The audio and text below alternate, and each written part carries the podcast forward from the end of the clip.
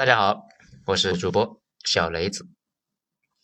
今天呢，咱们来说一说挖矿的江湖水到底有多深。文章来自于微信公众号“九编”，作者二号头目。前几天呢，家里一个长辈打电话给我，他是卖矿山机械的，在看新闻呢，说矿机价格大涨。他说没这回事啊，新闻怎么乱说呢？自己的挖掘机明显没涨啊！我呢和他解释了半天，也不知道他听懂了没有。反正就是说，新闻说的挖矿机和他卖的那个不是一码事。矿机没太解释清楚，不过他对加密货币产生了浓厚的兴趣，又是在上网啊，又是到处打听，还计划呀买几个。一般来讲呢，我这个长辈是真正的财经界大佬，他这个人呢非常的封闭。如果他开始打听了什么东西，这玩意往往已经是有点风险了。他开始筹钱入场的时候，那玩意就会因为他的入场直接崩了，这屡试不爽啊！认识他的人都叫他“投资尾灯”，暴跌信号。这一次呢更神，正在跟我打听怎么买以太坊加密货币，直接就崩了。这两天以太坊都要腰斩了，他很内疚啊，觉得上一次搞崩茅台之后。这次啊，又把加密货币给搞崩了。好在呢，他除了投资不靠谱，其他事还挺实在，所以投资基本上都亏了，生活也没有受大影响。正好呢，这几天不少人那也在聊这个挖矿的事情，咱们呢又认识不少挖矿的人，正好啊给大家解释一下。这开头呢，咱们要严重声明一句，这个行业水很深，绝大部分人。把握不住，不要随便掺和。咱们来先说第一点，起源。这个数字货币呢，是什么时候起来的呢？是出现在二零零八年，当时正在是金融危机，大家呢就一起热烈的讨论，到底该怎么应对各国央行无底线放水。于是，加密货币这个概念开始兴起，主要的炒作呢，三个关键点。去中心化，也就是啊没有央行参与，也就不会有人滥发；无监管，抓到犯罪分子，只要他自己不开口交代，谁都没法打开他的钱包。不过一般会开口，争取呢一个坦白从宽，少判几年。一旦开口，就是政府的了。很多国家自己不挖矿，但是政府呢却拥有大量的比特币，就是因为打击犯罪的过程中缴获了不少的币。让政府成了大量比特币的持有者。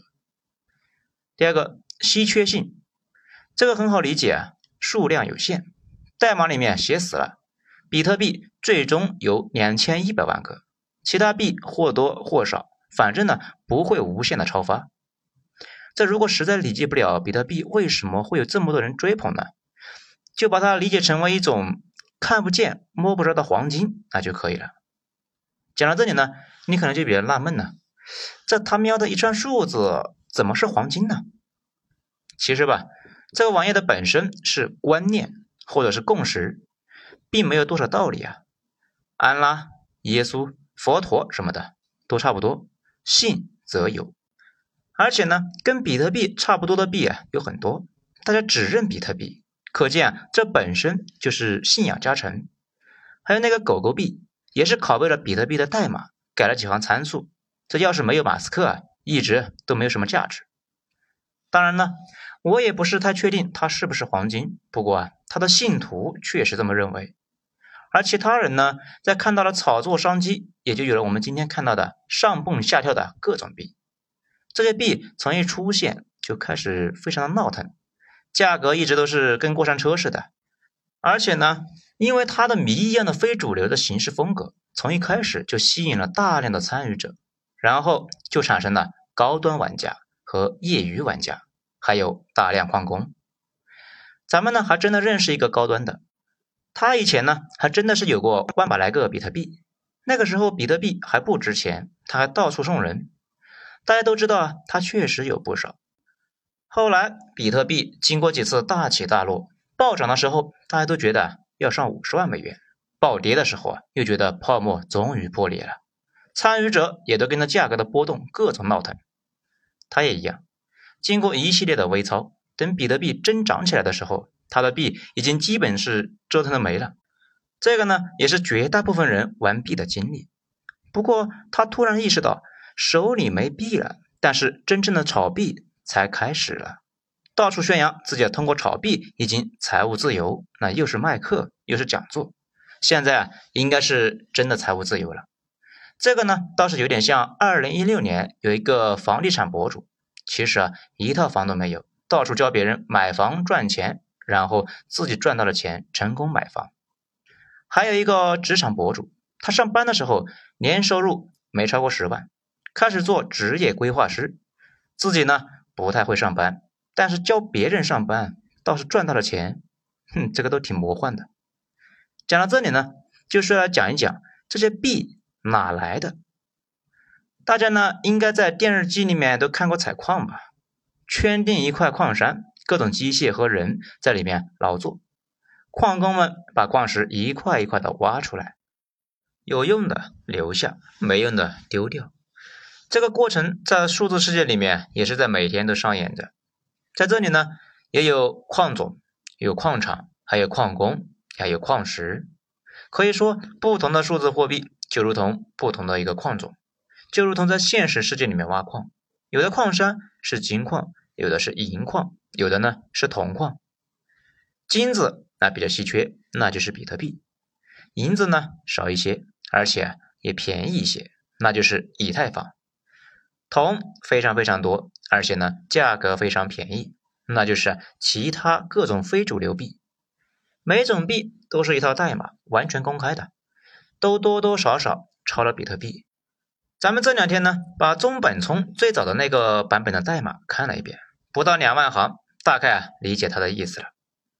而挖矿本质啊，就是用计算机做一个巨复杂的数学算法，这也就是啊一遍一遍运行哈希算法，道呢也不是特别难，就是啊超级繁琐。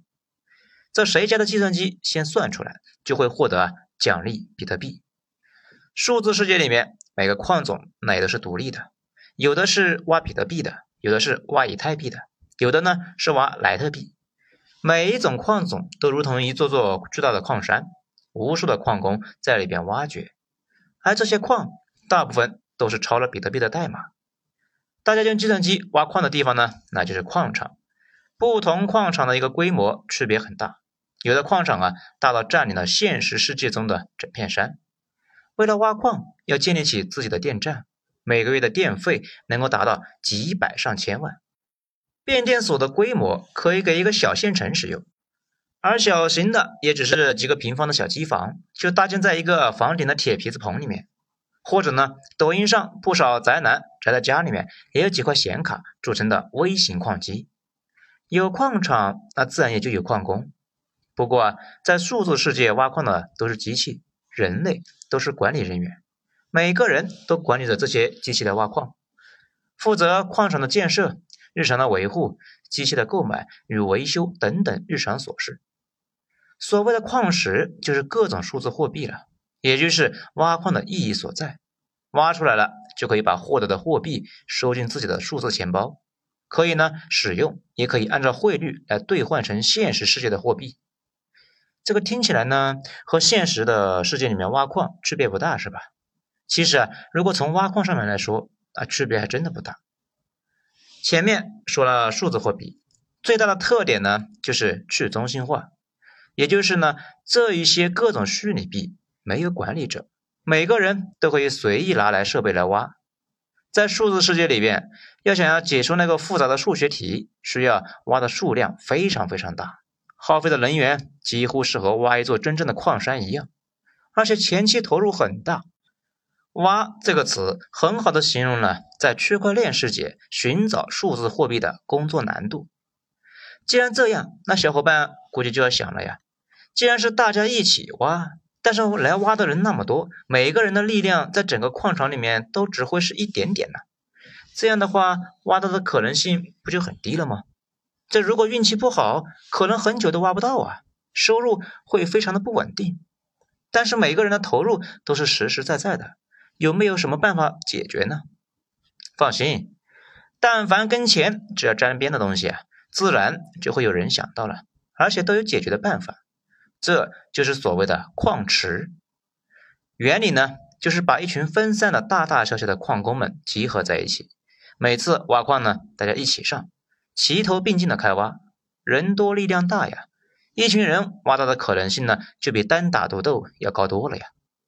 等到挖到数字货币了，大家按照各自的挖矿效率，也就是所谓的算力来分配。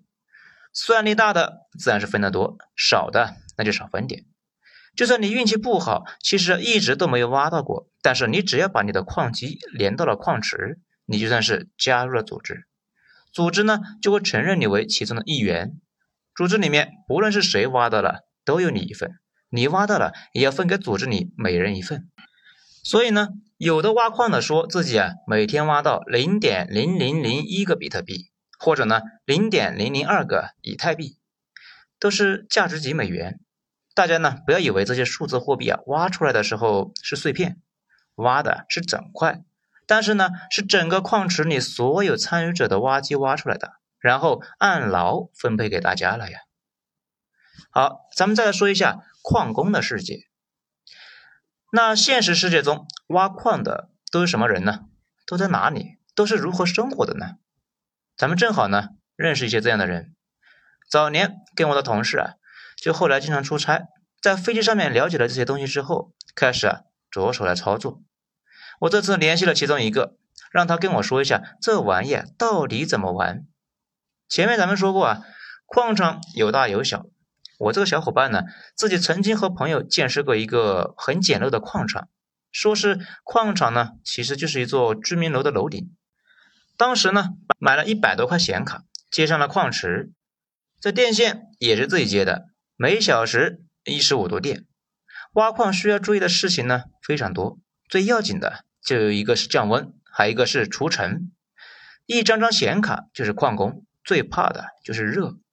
因为规模小，地方够大，当时尽量呢距离大一点，楼顶呢比较高，风本身比较大，散热的问题那还好，但是除尘就有点要命了。